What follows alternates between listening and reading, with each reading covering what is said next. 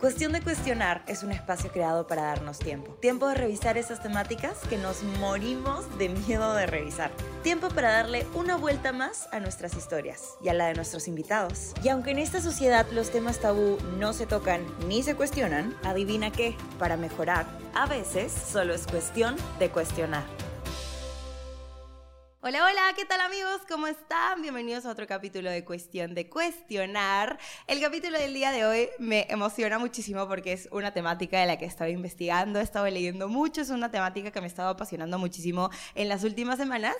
Y justo así como del destino, entré a Instagram, empecé como que así a scrollear y vi el post de una persona que yo admiro muchísimo, que tiene un estilo de pensar muy parecido al mío, que hace algo increíble en su día a día, tiene un proyecto súper chévere y dije, ok, la tengo que invitar de todas maneras para hablar de esta temática en específico que estoy segurísima que les va a ayudar un montón me atrevería a decir, a ser personas más felices. Así que, sin más, les voy a presentar a nuestra invitada del día de hoy. Ella es Camila Benzaken, psicóloga clínica y cofundadora de Mente Bonita, y vamos a hablar acerca de los vínculos y la felicidad. Ay, Macle, qué linda, me, he emocionado. las hormonas, las hormonas, el embarazo. Las hormonas, la gestación. Sí, porque nosotros nos hemos conocido de manera súper espontánea, realmente, ¿no? En un evento que llegamos además como bueno, de Mente Bonita, que no, no nos conocíamos. Explícale un poco a la gente qué cosa es Mente Bonita, qué es lo que haces. Eh, bueno, Mente Bonita es una plataforma virtual de salud mental y física, reúne a todos los especialistas que abarcan esta área, ¿no? Porque hoy en día somos seres tan holísticos que realmente necesitamos un enfoque 360 que nos permita llegar a las personas de casa. Lo que es bueno para mí no es bueno para ti, no es bueno para lo que nos están escuchando y no necesariamente tenemos que encajar todos en el molde, ¿no? Cada uno es diferente. Entonces tenemos citas con psicólogos, con nutricionistas, con psiquiatras, con coaches, con tanatólogos, para cada una de las dificultades que tenemos. Dentro de ellas, por ejemplo, estoy en una relación tóxica y no sé qué hacer. Y no tiene que ser de pareja, y ahorita lo vamos a explicar un poco más allá, ¿no? Em, entonces, Mente Bonita permite que tú puedas encontrar el especialista ideal para ti. Y en general lo que nos provoca y, queremos llegar a este, esto de cultivar una mente bonita, que es día a día realmente cómo te estás enfocando en cultivar tu mente bonita. O sea, desde que te levantaste hasta que te dormiste, qué cosas hiciste que ayudaron a tu mente bonita y qué cosas la invadieron. Porque al final hay un montón de cosas que uno dice, uy, no, esto invade mi mente bonita. Me encantó cómo lo plantearon, como que que a veces en el día de día agarramos, nos levantamos, nos maquillamos, nos placeamos el pelo, cuando salimos a alguna fiesta, nos ponemos como que, claro, nuestra ropa más bonita y queremos estar como que bonitas, pero a veces no hacemos lo mismo por nuestra mente, sino simplemente por nuestro exterior. Entonces, ¿qué estamos haciendo en nuestro día a día para tener una mente bonita y para, para que esté bien pimpeada? estamos súper enfocados en, en, lo externo, ¿no? En, en, como dice la manicure, el esto, el pelo, no sé qué, me arreglo aquí, me arreglo allá, el reacondicionador y uno dice, ya, ok, y un ratito, o sea, cómo esto está o contaminando o alimentando o cultivando realmente mi mente bonita, ¿no? Y ahí entra todo este área de los vínculos de somos las personas que nos rodean. somos seres sociales y no somos seres aislados. O sea, nacimos en una sociedad, necesitamos, las tortugas cuando nacen literal caminan solas, o sea, son muy independientes y funcionan bastante bien. Nosotros, yo ahorita que estoy embarazada y voy a tener un bebé, sé cuánto me va a necesitar, sobre todo en sus primeros años de vida, porque literal si lo dejamos tirado en la cuna, pues se muere. O sea, así de sencillo. Entonces, al ser seres que dependemos de otros, somos seres sociales que necesitamos a nuestro entorno. Y como tal, qué importante cuidar quienes nos rodean, quién está cerca, ¿no? Quién hoy, si estás ahí escuchando el podcast, dices, cuestionando, ¿quién hoy como que me drenó esta energía que me, me agotó? me, me, me, dejó drenada. Creo que la gente suele vivir en piloto automático y no cuestionarse quiénes son sus amigos. Uno, por el miedo a pucha. Si es que me pongo a pensar que esta persona, o me doy cuenta realmente y empiezo a tomar acción de que estas personas que me rodean no son buenas para mí, me voy a quedar sola. ¿Con quién? O sea, te pones a maquinear, ¿no? después con quién voy a parar, como que ya, tal vez esta amiga no es tan buena amiga, pero después con quién paro, con quién voy a jugar, con quién voy a comer, con quién voy a salir a tomar unas chelas.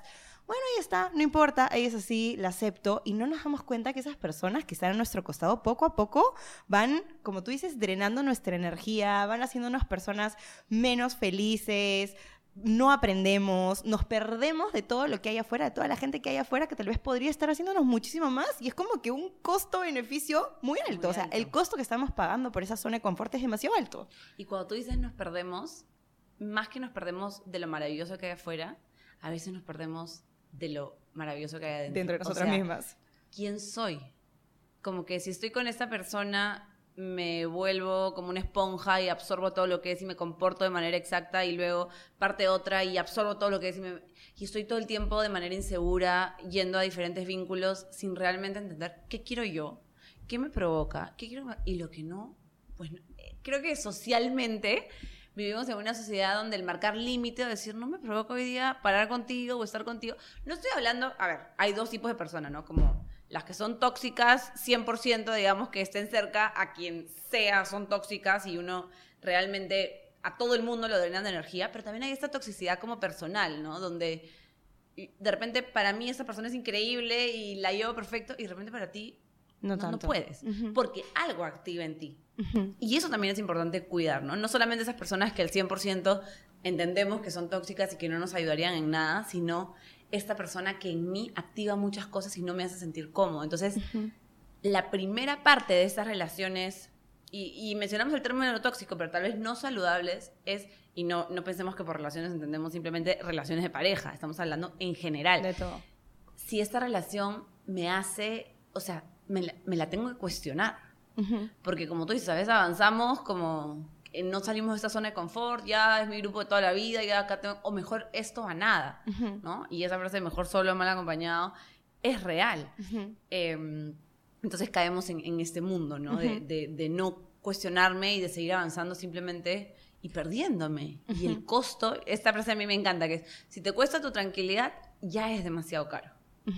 De hecho, si estamos aquí es porque empecé a leer un libro de hecho, hay un montón de gente que me pregunta qué estás leyendo porque yo, ay, cada vez que lo leo y, y me gusta, yo subrayo todo porque para a mí me cuesta muchísimo leer. Yo soy una persona muy auditiva. Yo escucho un podcast, me lo como y al día siguiente te puedo contar absolutamente todo, ah, pero si leo me cuesta demasiado acordarme, entonces subrayo todo. Auditiva. Increíble. Ese libro es increíble. Cómo hacer cosas buenas te pasen de Marian Rojas. Y como que lo voy subiendo a, mis historias y hay mucha gente que me lo está preguntando. Es exactamente cómo hacer que te pasen cosas buenas de Marian Rojas.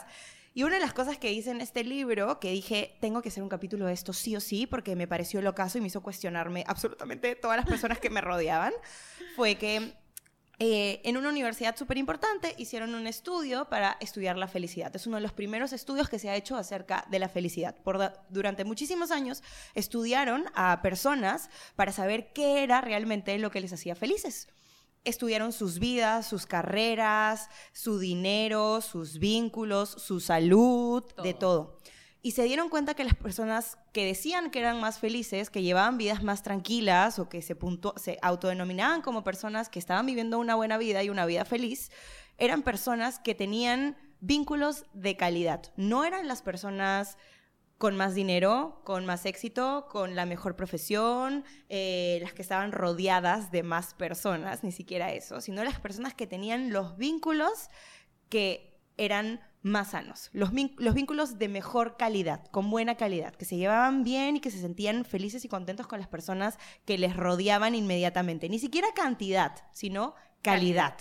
Entonces, lo que llegaron, la conclusión a la que llegaron es que las personas son más felices cuando sus vínculos son de, mejor calidad, cuando te sientes tranquilo y en paz de las personas que te rodean. Eso no quiere decir que no te vas a pelear un día con tu esposo, con tu amiga y vas a querer estamparlo contra la pared y que desaparezca, como Thanos. A ver, Thanos, préstame tu guante a ver si funciona.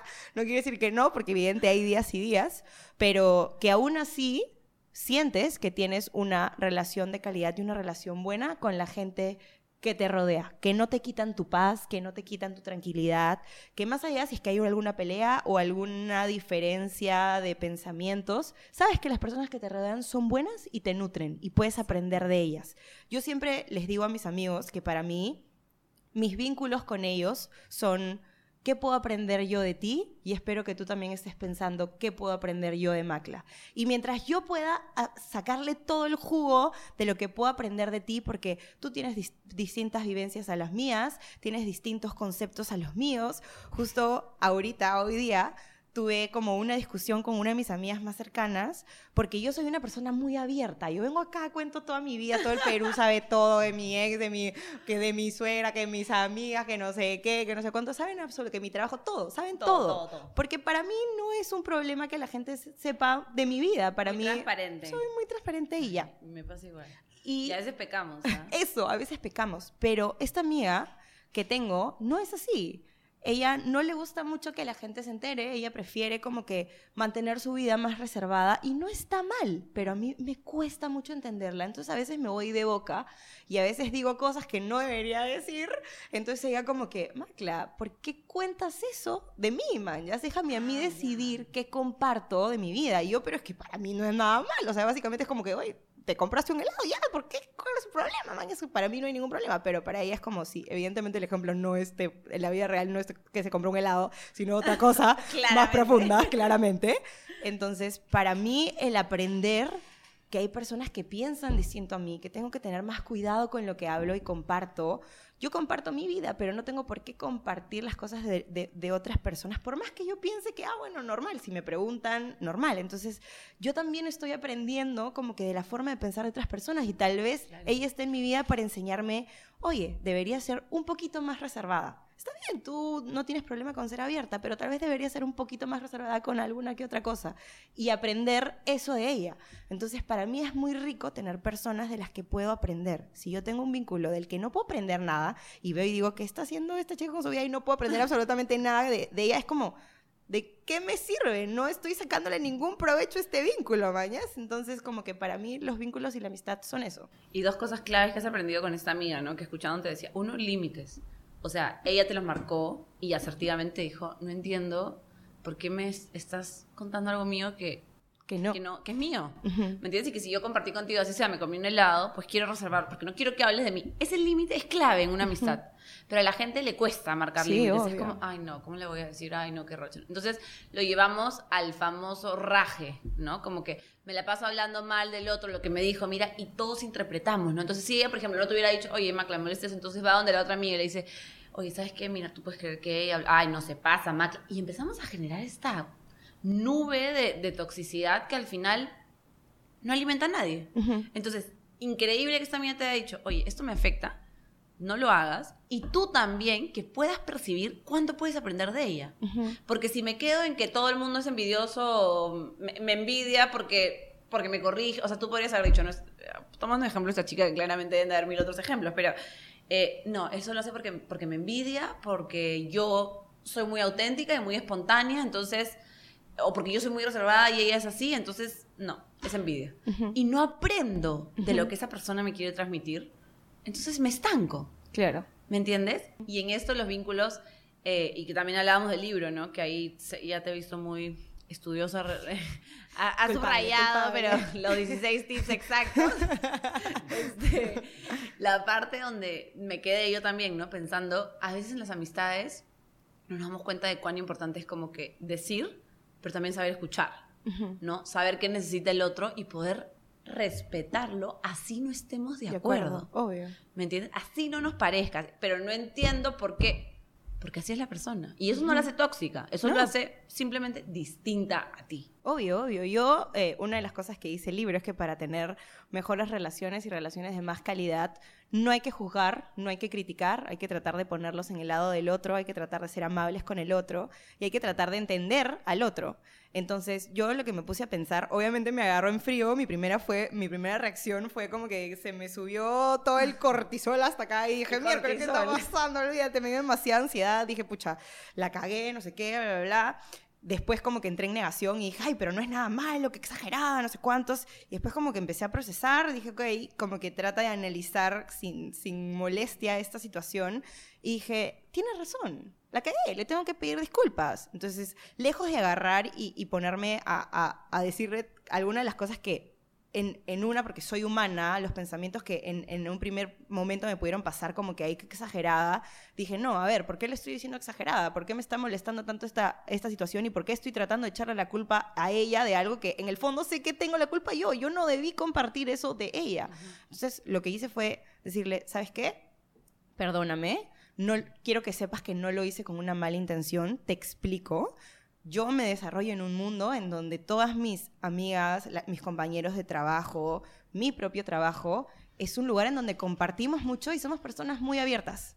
Todo el día estamos compartiendo todo lo que hacemos y no, no es un, un algo feo para nosotros, no es algo que nos incomode. Entonces, para mí, el entender que tú no eres igual me cuesta. Entonces, no sé hasta qué punto, como que tal vez algo que yo diga te puede molestar. Entonces, es una relación, digamos, eh, media nueva. Yo y ella somos amigas hace cinco o seis meses, pero nos hemos hecho súper amigas hace cinco o seis meses. Y le dije, yo recién te estoy conociendo. Quiero que sepas que nada de lo que he hecho ha sido con malicia. Conóceme a mí también para que entiendas que si lo compartí no fue desde un lado de, ay, el chisme no sabes que ella está haciendo eso, no sé qué, sino fue desde un lado en donde lo quise compartir porque pensé que la otra persona me lo estaba preguntando desde la preocupación por ti, entonces quise compartirlo con esa persona para que sepa que, que lo que había pasado era tal cosa. Entonces, como que me dijo, ya, o sea, entiendo eso, pero sí quiero que sepas que yo no soy así. Así eres tú, pero sí no soy yo. Entonces, por favor, ten más cuidado. Y le dije, cuando yo te estoy explicando por qué lo hice, no quiere decir que me estoy justificando. Simplemente estoy tratando de que tú entiendas como que mi posición también, pero eso no quiere decir que yo me estoy quitando la responsabilidad. Soy 100% responsable de lo que ha pasado, lo asumo, perdóname y te prometo que no va a volver a pasar que le voy a poner un ojo especial a que cuando alguien venga a preguntarme algo de ti, voy a decir no sé, me voy a hacer la loca o, lo que sea. No quiero hablar de eso. Claro, sí, o, ya, ya veré cómo salgo, porque a mí se me hace difícil las salidas cuando alguien viene y directamente me pregunta cosas, pero ya veré cómo lo resuelvo. Quiero que sepas que lo voy a tener mucho más presente. Gracias por haberlo compartido conmigo y por haberme contado como que tu molestia quiero que sepas que en verdad este vínculo me importa, eres mi amiga y te quiero, y me voy a esforzar para que eso no vuelva a suceder, no te preocupes, pero no lo hice de mala. claro, pero a veces cuando somos tan transparentes, a mí me pasa un montón de veces cuando yo hablo hasta como que por el simple hecho de decir, hablar, sin pensar, inclusive, por ejemplo, ya no tiene nada que ver con relaciones, pero para generar este bebé, yo le decía, o sea, como que con mi esposo dijimos, ya, a partir de tipo nuestra luna de miel, que nos íbamos de viaje, que era tal fecha, nos vamos a dejar de cuidar. Pero lo contaba con tanta libertad que ya la gente más o menos sabía ya como que, ya. Camila está tirando ahorita. Te claro, están tirando ahorita y, te vino la regla y era como, después dije como, y mi esposo me dijo, ¿por qué tienes que...? Porque, y además todo el mundo te pregunta, ¿no? Y, ¿Y cuándo va a salir? ¿Y cuándo no sé qué? Entonces yo decía, yo estoy buscando. Es más, tipo, es más, me acuerdo que a, mi suegra me dijo como, ya tienes cara embarazada. Y yo, Tía, pero he tirado ayer, o sea, no creo. Ya como a ese nivel. Y, y, y, me estaba mi historia y mi cuñada, no queremos tanta información, Camila. Mi esposo está, Dios mío, esa mujer, porque tiene que ser tan transparente en ese sentido. Pero sí, entonces, claro, generas una expectativa positiva y negativa, ¿no? Desde la parte de las personas que de repente están esperando el tema y tienen la ilusión por ti. Pero ¿qué pasaba si, por ejemplo, eso era un issue para mí? O se demoraba, o me ponía en ese proceso de que es un proceso denso de la fertilidad y es muy doloroso. Entonces, uno no sabe también hasta qué punto comparte información que luego le puede jugar en contra, ¿no? Y ser... Entonces sí hay que tener este control eh, auto, control de lo que transmito, de, esta carta abierta. No todo el mundo se va a sentir cómoda con eso y es válido también. y, y, bueno, en esta relación de tu amiga o lo que fuese, creo que han llegado a una conclusión importante donde tú has aprendido una lección, pero porque han podido hablarlo. Y si la gente no lo habla y no lo cuestiona, se termina convirtiendo en un raje o en un habla a tus espaldas cuando no ayuda en nada. Si tú interpretas o piensas algo, yo siempre digo esta frase, si te choca, checa. ¿No? O sea, si a ella le chocó, la ley del espejo, exacto. Si a ella le chocó que tú hablaras de eso, ok, tiene que evaluar también, ¿no? ¿Por qué te chocó? ¿Por qué te afecta tanto? Pero a ti también, ¿por qué cuando tú me dices, no, entré en un ataque de cortisol y un estrés, como que hubiera un tigre afuera, porque era como, habías metido la pata y decías, ¿qué fue? Uno se pregunta, ¿por qué? Porque es una amistad valiosa, que no la querías perder, que era importante para ti, o sea, que realmente esa persona la quieres mantener cerca, entonces hacemos las cosas correctas por la persona que queremos tener cerca. Y si no, también es respetable decir, pucha, no. O sea, esta persona no va conmigo, la manera reservada, la manera en la que trata, y quiero mantenerla distanciada y quiero mantener una distancia en esta relación. Las relaciones son difíciles. Uno estar todo el tiempo, mira, si nomás en tu casa, ¿no? Cuando ya convives todo el tiempo con tus papás, con tus hermanos, ya luego con el esposo, lo que sea, que a veces son relaciones que no podemos elegir. O sea, con el esposo sí, pero en el la- trabajo, por ejemplo. En el trabajo, por ejemplo, ¿no? no puedes veces- escoger quién es tu compañero de trabajo. No, o no puedes elegir quién es tu ¿Quién es tu jefe. jefe? O tienes que mantenerte en el trabajo por un tema económico. Ujú. O sea, que por más de que te gustaría salir porque la relación es tóxica, no puedes porque no consigues otra opción y tienes que mantener una familia o mantenerte o una enfermedad o lo que sea. Entonces, a veces hay relaciones que no elegimos que lo que único que nos ayuda es como generar este nivel de defensas interno, de coraza, de ya, ok, ya entendí por qué mi jefe me activa tanto. Siento que cada vez que me habla, activa mi creencia de incapacidad, por ejemplo, ¿no? O sea, esa persona que se me acerca todo el tiempo, mmm, Macla, podría ser lo mejor. O, sí, pero acá no está bien. Que todo el tiempo me está diciendo esto y tú dices, Dios mío, ¿en qué momento? Voy a dejar de juzgarme. me- Jugar mi o la trabajo. ya empezamos, joder. La mirada, el lenguaje no verbal, la ceja arriba. De repente es la personalidad de esta persona y es así. Y yo tengo que mirar hacia adentro de por qué la tengo que mantener cerca. Ok, es un tema de que no puedo alejarla por A, B, Z. Y dos, cómo me lleno de herramientas para que cada vez que esta persona se me acerque pueda manejarlo. Ujú. Y también, obviamente, comunicar asertivamente lo que quiero, ¿no? Porque no voy a poder siempre tener la mejor relación con todo el mundo. No es una realidad. Y si siempre estoy a la defensiva yendo y además con el cortisol cuando está elevado, como que, ¿y por qué me has dicho esto? Y no puede ser, obviamente no llego a nada. Pero si realmente me, me respiro, bajo y en un momento me acerco y le digo, mira, mamá, papá, jefe, esto que me dices me hace sentir mal, ¿hay alguna manera de cambiarlo? No, no hay ninguna, es mi forma, imagínate, ya, ya pusieron esa pared. Entonces tú decir a ti misma, ok, esto es lo que me toca vivir, con lo que tengo que lidiar, saldré más resiliente, aprenderé algo de esta situación, pero finalmente tengo que hacerme cargo. ¿Y cómo? Pues siempre mirando hacia adentro, cuestionando. Me lo está diciendo porque es su manera, porque quiere que sea mejor. Esto choca conmigo porque es mi creencia de incapacidad, porque a mi compañero del costado de repente no le hace nada. Claro. Yo tengo esta creencia, yo estoy interpretando esta situación. Esto es clave, ¿no? La situación, sea la que sea, o sea, si ahorita hay un temblor, estamos aquí los tres, atento me miró, y estamos aquí los tres, imagínate que yo no tengo ningún miedo al temblor, entonces digo, ay, qué rico un rato porque justo quería tomar agua, paramos el podcast, me siento feliz, Claro. ¿ya? Imagínate. Tú por otro lado dices, me muero ya, se malogró el capítulo, va a ser lo peor, no, no hay tiempo, me tengo que ir ahorita a grabar, no puedes, ya. cortisol, ansiedad, sales disparada. Y aquí nuestro, Gustavo. nuestro amigo que nos está ayudando, Gustavo, dice como que, pucha, qué cólera, no puede ser, las cámaras se cayeron, se rompieron, todo mi trabajo. Cada uno siente una emoción diferente. Tu ansiedad, tu- y yo me puse la alegría. ¿no? Muy fresca, yo. te quiero ver ahorita que hay un temblor, ay, te quiero ver. Claro, ya pensando en el bebé, ¿no? Ya la pérdida, Dios mío. Bueno, eh, cada uno siente una emoción distinta y la situación es la misma y estamos en un mismo contexto. ¿A qué se debe? A nuestra interpretación de la, De la situación. situación. Lo que pensamos de esa situación. Y ocurre lo mismo con las personas que nos rodean.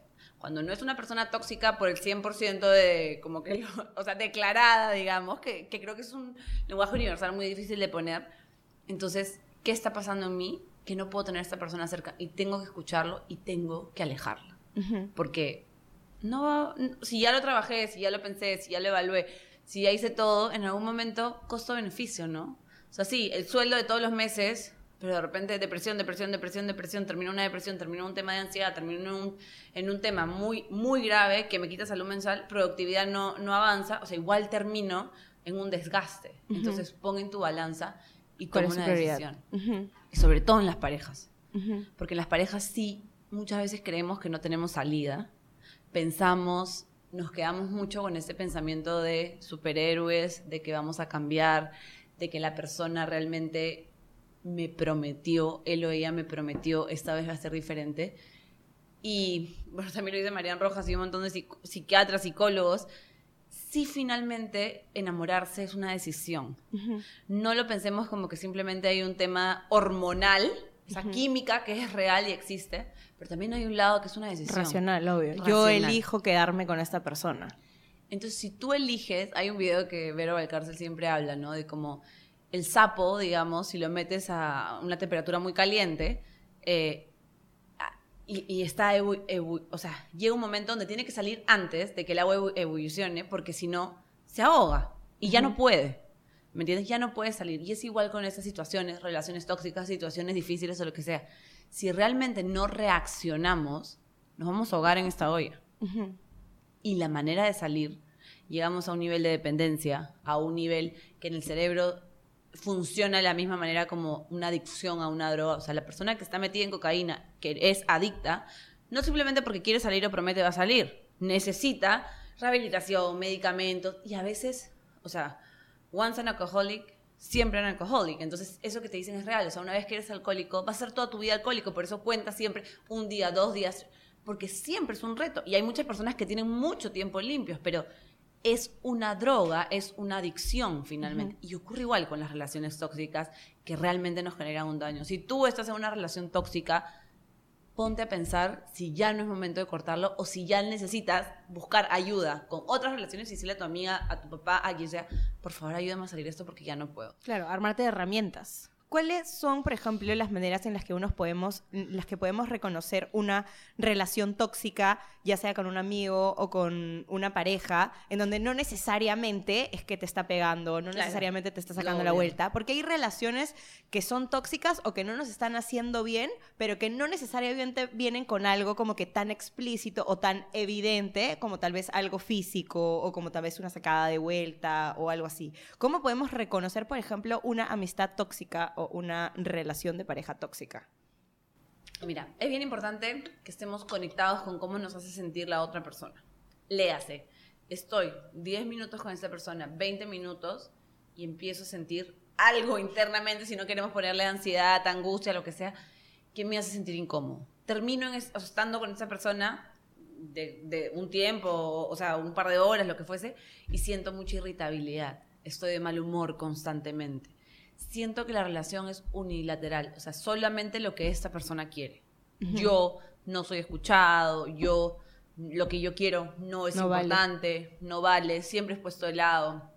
Hay una manipulación constante, ¿no? Como siempre para conseguir lo que esta persona quiere, más nunca está enfocado en mis necesidades, en mi escucha. Es una relación que realmente uno tiene que estar enfocado en cómo nos hace sentir nuestra... Nos hemos alejado, por ejemplo, de gente nos aleja de gente y es una relación de solamente yo y esta persona, sea amigo o, sea pareja, ¿no? No, no me, me, habla mal de mi entorno, no me deja relacionarme con él, siempre me quiere para, para, para, para él o para ella, nos mantiene aislados, ¿no? Como, como un indicador de, de que eso es lo, lo, importante, lo bueno, porque es lo...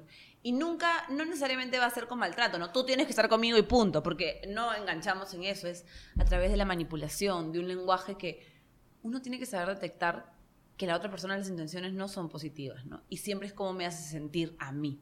Empiezo a tener pérdida de energía, no me provocan las cosas, empiezo a generar de repente dependencia de que solamente quiero este vínculo y quiero estar con esta persona y quiero estar con esa persona y quiero estar con esa persona y no me doy cuenta hasta qué punto, ¿no?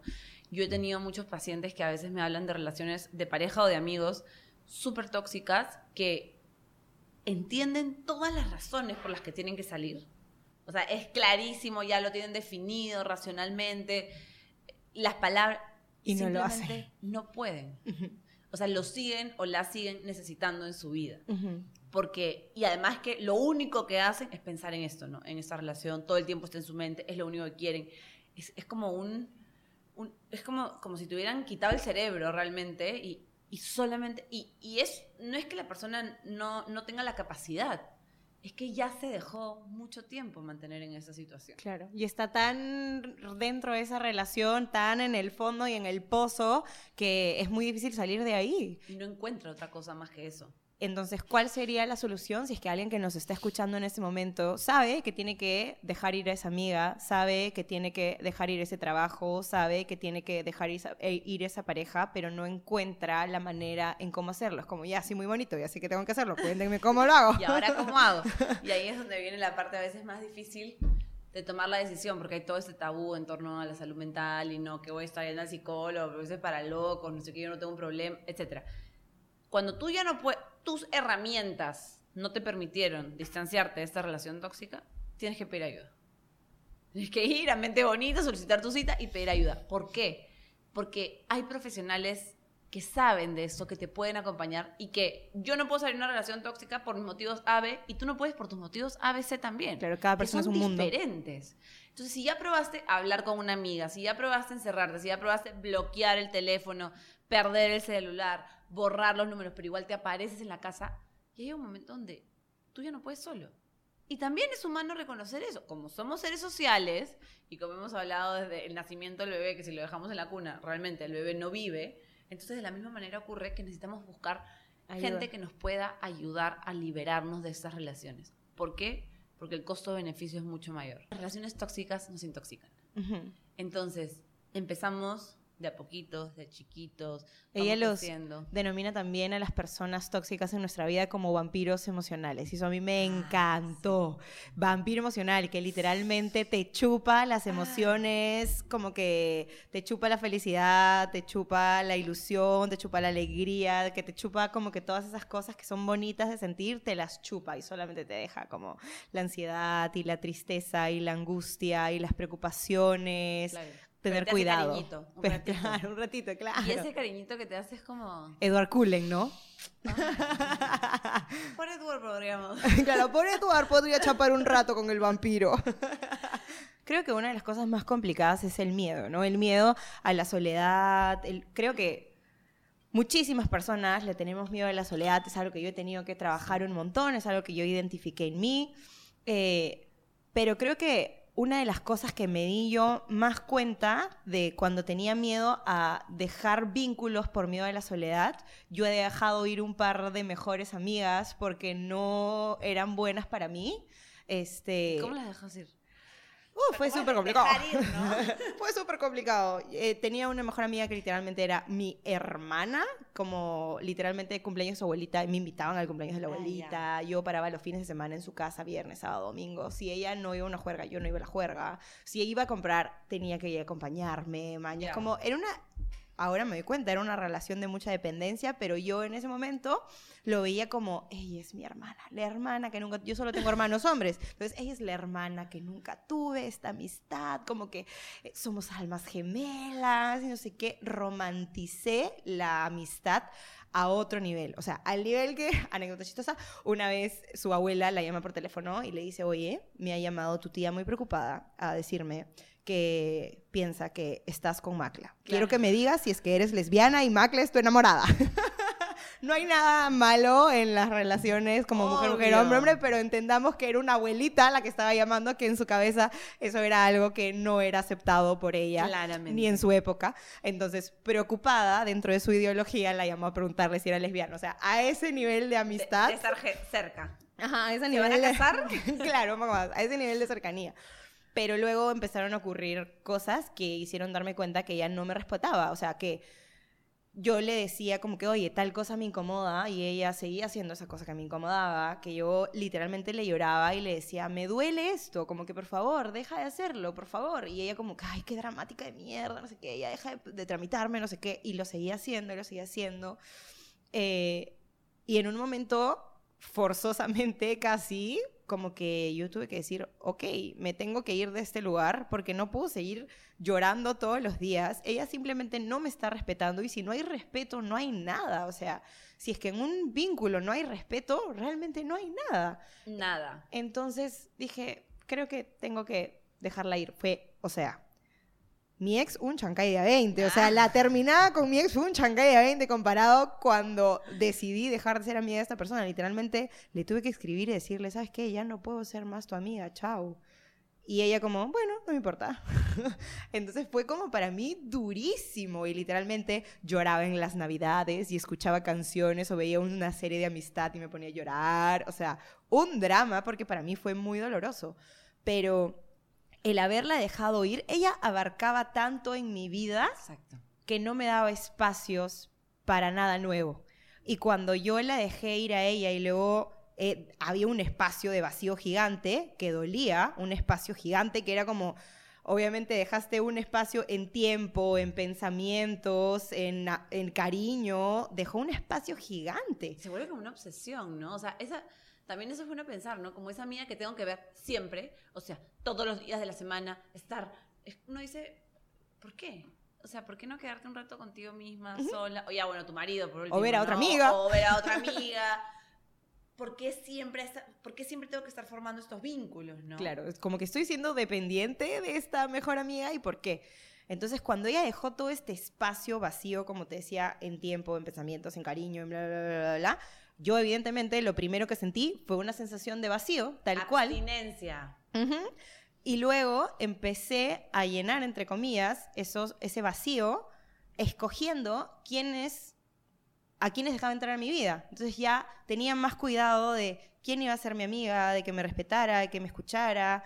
Y poco a poco he ido construyendo amistades, viendo a quién dejo entrar a mi vida o no, a partir de que dejé este gran vacío y este gran espacio para que nueva gente pueda entrar. Claro. Porque si yo seguía saliendo todos los fines de semana con ella y solamente con ella, pegadita a ella, ¿cómo iba a permitirme conocer gente nueva?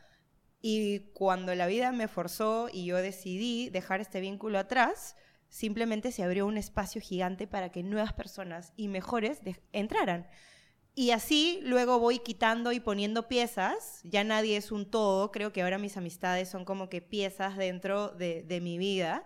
Hay otras cosas a las que también les doy prioridad. Ese espacio también se rellenó con cosas propias, con amor propio, no simplemente con otras personas, sino con cosas de dentro mío.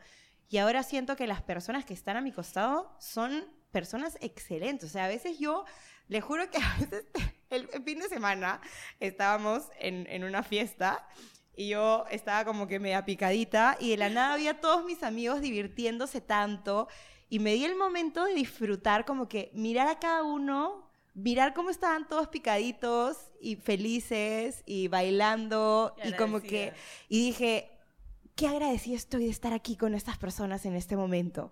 Y como que casi me pongo a llorar, como que de lo feliz que estaba y atesoro literalmente ese momento en mi cabeza como oro. Y dije, ok, como que ya este momento pagó todo mi fin de semana. Este momento como que ya simplemente estoy siendo feliz en, ese en, este, en este lugar. Y también me permití estar presente ahí con ellos disfrutando de esos momentos. Y eso es otra cosa también importante, ¿no? En los vínculos, estar realmente presente, porque podemos ser amigas, tal vez no hay ningún problema, pero si yo no estoy presente en tu vida, si cuando salimos a almorzar estoy con el celular todo el tiempo, si es que... O solo hablo de cosas banales como, oye, me dijeron que le me hizo es el chisme, lo que vi, no sé qué, y es como, ¿y tienes algo? O sea, ¿cómo estás tú, no? Claro. ¿Todo bien en casa? Todo bien en casa, te va bien con, con tu marido, el bebé que estás teniendo, ¿no? ¿Está bien? ¿Está sanito? Ala, ala. Demasiado, demasiado. Por favor, hablemos de eso. Hay gente... Pero primero validarte, o sea, qué importante lo que has hecho con, con esa amiga.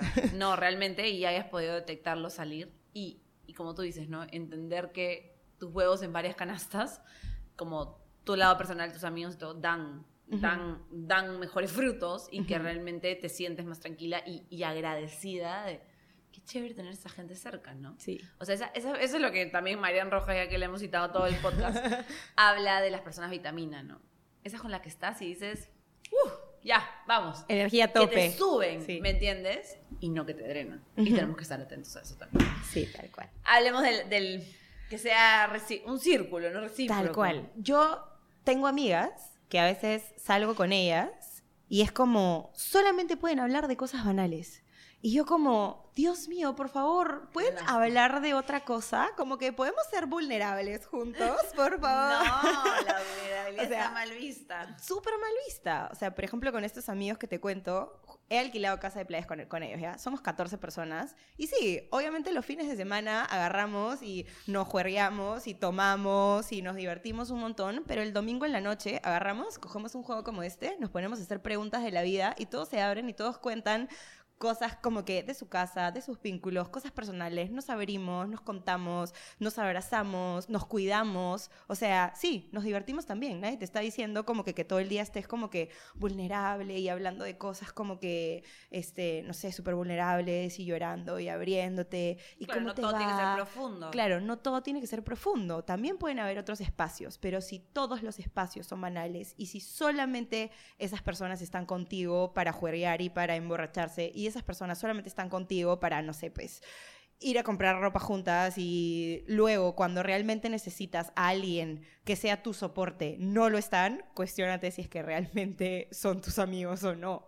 Porque un vínculo como que, que te suma, un vínculo de amistad verdadera, también se preocupa por ti. Y, y Marian lo dice en el libro, ¿no? Si quieres cultivar buenas amistades, acuérdate de las cosas que la gente te cuenta. Ponle un poquito como que más de esfuerzo a que, si por ejemplo, Camila me contó que está embarazada, la próxima vez que la vea, le voy a preguntar, oye, ¿qué tal? ¿Todo bien como que con el bebé? Oye, ¿qué tal? Como que ya, no sé, hicieron las compras. Ya, la próxima semana van a hacer, ya hicieron las compras de, no sé, La de la ropa. Claro, ¿cómo va el cuarto del bebé? Si me contaste que acabas de aplicar a un trabajo, que hiciste una entrevista de trabajo, preguntarte, oye, ¿cómo te fue en la entrevista de trabajo? O sea, como también hacer ese esfuerzo extra por crear espacios en que la gente sepa que nos preocupamos por ellos y verídicamente preocuparnos por ellos, verídicamente pensar, oye, la vez pasada tal persona me contó tal cosa y esta es tu señal para que vayas y le preguntes a ese amigo o amiga que te contó algo importante para él y le preguntes cómo va la cosa, cómo va la situación. Porque es que no tienen idea cómo se siente cuando alguien te pregunta, oye, ¿cómo te fue? Claro, Oye, me acordé de ti. me acordé de ti, me contaste que, tú, que tenías que llevar a tu papá al médico. ¿Cómo, cómo salió la, la- la cita con el médico? ¿Está bien tu papá? Sí, eso es muy La persona se va a sentir total y completamente escuchada y valorada. Sí, y también, eso me ha hecho acordar de la ecografía. Me acuerdo que hay una ecografía que es como la primera ecografía importante, que es como la que ven si el bebé está sano o no, porque al comienzo pueden empezar a ver un poco de cosas, pero es como, la primera era del trimestre, ¿no? Entonces, las amigas que se acordaban y te escribían y me decían, Cami, ¿tienes la cita con tu ecógrafa ahorita? ¿Cómo te fue? Que lo puedo haber contado hace un mes o hace dos días, y que realmente estaban ahí como enfocadas, simplemente cómo te fue en tu ecografía, así sea la fi- al final del día, era como, gracias por acordarte que este momento era un Importante momento para mí. importante. Realmente encuentra quién es esa persona donde estás cajita de seguridad, ¿me entiendes? Donde puedo ser yo, donde puedo decir, donde puedo transmitir mis preocupaciones. Oye, estoy aterrada porque no si voy a pagar la universidad de mi hijo, por ejemplo, pero que no va a ser utilizado en mi contra, ¿me entiendes? Sino va a ser un lugar seguro donde yo finalmente puedo expresar mis miedos y no voy a ser juzgada, ¿no? porque de repente son miedos irracionales, o sea, porque hoy te preocuparías por la universidad de tu hijo, pero ponen un tema hipotético, en verdad no estoy preocupada por la universidad de mi hijo. Quiero dejarlo en ¿Necesitas claro. plata? Camila, ¿necesitas que te preste? Para de aquí a 18 años. No, felizmente no estoy en eso todavía. Pero, claro, como una preocupación que de repente puede ser real y que necesitamos estar en un lugar seguro para poder expresarlo. Y eso es bien importante. Y si tienes esa persona, seis, una, dos, que real, no la conociste al día siguiente y te ilusionaste y ya, esta es mi persona segura, ya acá le cuento todo. No sabes cómo es la persona. Toma tiempo. Una relación que dura. Yo tengo relaciones de amistades que a veces dan 15 años, 20 años, más. ¿Cuántos tengo? 31. Sí. Podría decir que hasta más. Que realmente son zonas seguras. Esas, pero cuídalas como oro. Y estate ahí. Porque el resto sí, va, bien, es diversión, qué chévere, no sé qué, qué lindo. Pero para ser vulnerables, y eso es, y, claro, también es un llamado para las personas que no reciben bien la vulnerabilidad, sino la usan en la contra o la utilizan para cubrir sus inseguridades, ¿no? También hay que tener un nivel de reflexión interno, ¿no? Sobre por qué me incomoda tanto la vulnerabilidad de la gente.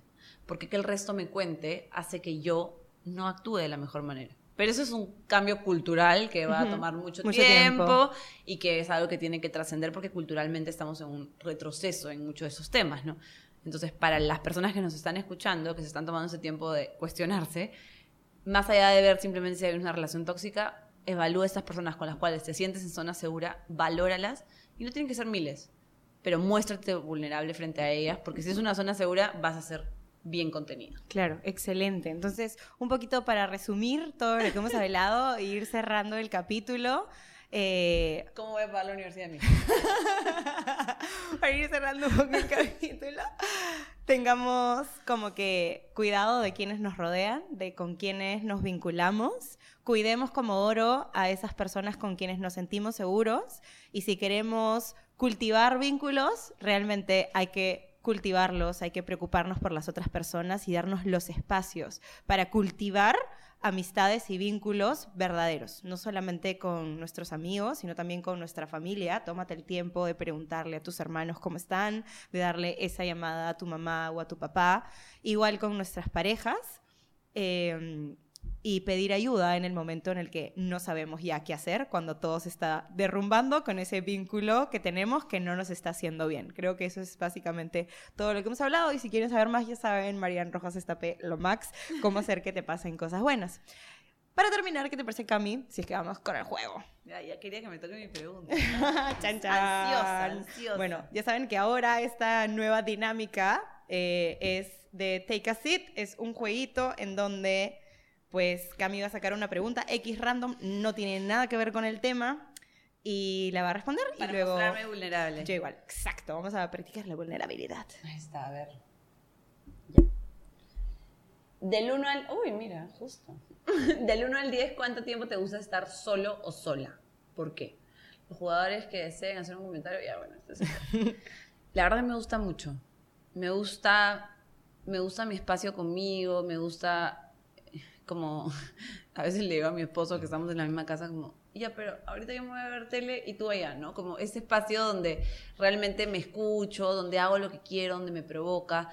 No sé, y acá sería un poco mentir, si sola con mis pensamientos, porque soy una persona que hace tantas cosas y siempre está como que yendo de un lado al otro, de aquí a allá, que no te puedo decir si sola con mis pensamientos, pero sola conmigo misma me encanta. O sea, si tengo planes todos los, fines, todos los días, perfecto, pero también a veces me abrumo y digo, o sea, ¿por qué tanto plan, no? Como que quiero estar en mi casa un rato tranquila. Y también, que eso no es sola, ¿no? Pero me gusta estar mucho con mi esposo. O sea, Ujú. los dos solos, tipo, creando este vínculo. Entonces, creo que la soledad no ha sido un problema. Creo que antes lo fue, eh, cuando era más joven. Creo que ahora no lo es. Me gusta, la disfruto. Creo que cada vez se hace más difícil, sobre todo porque viene un hijo que va a estar siempre, pero que voy a buscar estos espacios para poder estarlo, porque es el momento donde conecto. Yo hago ballet.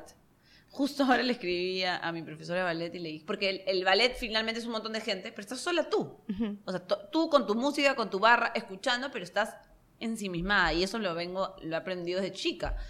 Entonces me gusta muchísimo tener ese espacio y, y lo valoro más bien. Cuando lo dejo de tener, cuando es un constante, por ejemplo ahora, ¿no? Que viene el verano y que todo el fin de semana estás con más gente. Creo que el verano lleva a que estemos más rodeados de gente. Me guardo como, no, uy, no, me quiero quedar un rato más en mi casa, quiero, quiero ese espacio, ¿no? Me, Me pasa, me pasa ¿Te también. pasa? Excelente. Te Sí. toca. Me toca. A ver. Uy, ¿qué te gustaría conseguir que no hayas conseguido hasta el momento? ¿Qué te ha estado deteniendo? Qué bueno este juego. Sí, increíble. Lo voy a comprar. ¿Qué me gustaría, qué me gustaría conseguir que no he conseguido hasta el momento? Creo que me gustaría tener una casa propia. En este momento vivo sola, pero alquilo. ¿Qué me está deteniendo? La verdad es que no me he instruido financieramente lo necesario como para saber si es que puedo o no puedo comprarme una, un departamento propio. Entonces, lo que me ha estado deteniendo es que no le he dado la prioridad y que no me he instruido, no he buscado información, no le he preguntado como que a mis amigos que se han comprado, oye, cómo fue el proceso. Entonces, eso es básicamente lo que me está deteniendo, pero sí me gustaría como dar ese siguiente paso porque al principio fue como, sí, me quiero mudar sola, pero no me voy a comprar todavía porque no sé si me voy a sentir cómoda o no. Pero ya hoy en día me siento tan cómoda viviendo sola que creo que tal vez ya sería una buena idea comprarme algo. Y también antes pensaba como, no me voy a comprar nada sola, voy a esperar a que venga alguien y compraré con, con alguien más. Cuando tenga mi pareja me compraré y así me sale a mitad de precio. Dos por uno. Pero ahora como que me siento mucho mejor sola y ya siento que no tengo que depender de nadie, ya estoy pensando en que debería como yo dar ese paso sola y siento que me haría bien porque me demostraría que puedo hacer más cosas sola de lo que pensé antes que podía. Increíble. Esa es mi respuesta. Y además que pagas un alquiler, entonces es un gasto mensual que de repente puede... Exacto, por Solo eso, información. Empezar con la información y ver, ¿tengo la inicial o no? claro, si con lo que pago de mensualidad en, en- con, el- con lo que alquilo y tal vez poniéndole un poquito más, puedo como que comprar, ya es una inversión a largo plazo, pero tengo como que sentarme a hacer números, yo soy comunicadora, yo y los números no nos llevamos tan bien, entonces y como que buscar a alguien que me ayude y no sé qué. Entonces, las relaciones sociales. Y también mucho funcionan las relaciones sociales en eso que estás hablando para las metas. Entonces, el siguiente podcast, que no voy a estar acá, pero Gustavo te va a hacer seguimiento y va a decir, ya averiguaste lo que querías hacer. Ya, y, Y es importante, porque los amigos son un seguimiento que uno dice, "Mm, sí, ya tengo que moverme. A veces la gente piensa que como que no necesito a nadie, no necesito a nada de No, nadie, como que sí, que nosotras nos demos esos espacios para nosotras mismas y que no necesitemos que tal vez un hombre nos valide o etcétera, etcétera, está genial, pero como dices, somos seres sociales y siempre vamos a necesitar de alguien en algún momento. La soledad extrema es lo, lo peor que te pueden hacer. Creo que aislamiento eso. eh, claro, el aislamiento es lo peor que te pueden hacer. Literalmente hay como que co- tipos de condenas, ¿no? Que te meten cinco años a la Eso. cárcel, cuatro años a la cárcel, no sé qué. La peor condena, aparte de la de condena de muerte, es la condena en donde te ponen en una celda solo y no te- nadie te habla, te pasan tu comida por abajo. Literalmente a los presos que quieren castigar los mandan solos a una celda, solos, en donde nadie les habla. Y ese es el peor castigo que pueden tener. 100%. Entonces, al final del día, está excelente tener independencia, está excelente no tener que tener esa validación, pero también es muy bonito cuando te permites que otras personas te ayuden, porque como dices, eres seres so- somos seres sociales. Cuando nacemos no podemos sobrevivir si no tenemos a alguien de quien nos cuide. Y cuando crecemos, lamentablemente, también es así. Pero cuidemos que la persona que va a estar a nuestro costado, siendo nuestra safe zone y ese apoyo, sea la persona correcta. No una persona que por el contrario nos está tirando para abajo. Y esa es la importancia de tener vínculos de calidad, no de cantidad. Y eso es lo que probablemente nos puede llevar a la tan ansiada felicidad. El efímero. Excelente cierre de capítulo. Gracias, Cami, por haber estado hoy día conmigo. Gracias por haber aceptado la invitación. Ha sido un gusto poder conocerte mejor. Lindo. Y ojalá que de este capítulo nazca un bonito vínculo de amistad. De todas maneras, gracias Macla y, y- y- y todo lo que has dicho es muy valioso y también creo que hemos hablado un montón como de las relaciones tóxicas, pero me parece lindo saber, o sea, por ejemplo, yo con mi esposo tenemos una relación tan bonita de que, verdad, queremos estar juntos y que sé que si en algún momento se termina, vamos a poder los dos solos, pero que sí hay como esta posibilidad de tener vínculos bonitos, esta posibilidad de tener un acompañante, amigo, pareja, lo que sea, que, todos los días te provoque estar con esa persona y que te haga bien, no nos quedemos como con esa sensación de ya, la relación, mejor no me relaciono con nadie porque claramente el aislamiento nos genera este daño, ¿no? Se pueden relaciones bonitas. Siempre es bueno saber que puedo ser mejor con la persona que tengo al lado, pero también puedo solo. esa, esa tranquilidad, es estar siempre en ese, en ese balance, es muy bueno. Excelente. Gracias, Cami. Nos. Gracias por la invitación y que se cuestionen, que se cuestionen. Está, a pensar, a pensar. No me hace bien esa persona, no me hace bien esa persona, se los dejamos de tarea. Nos vemos en el próximo capítulo. Gracias por haber estado por aquí con nosotros y que tengan una excelente resto de semana. Jueves, viernes, sábado y fin de semana. Chau, chau.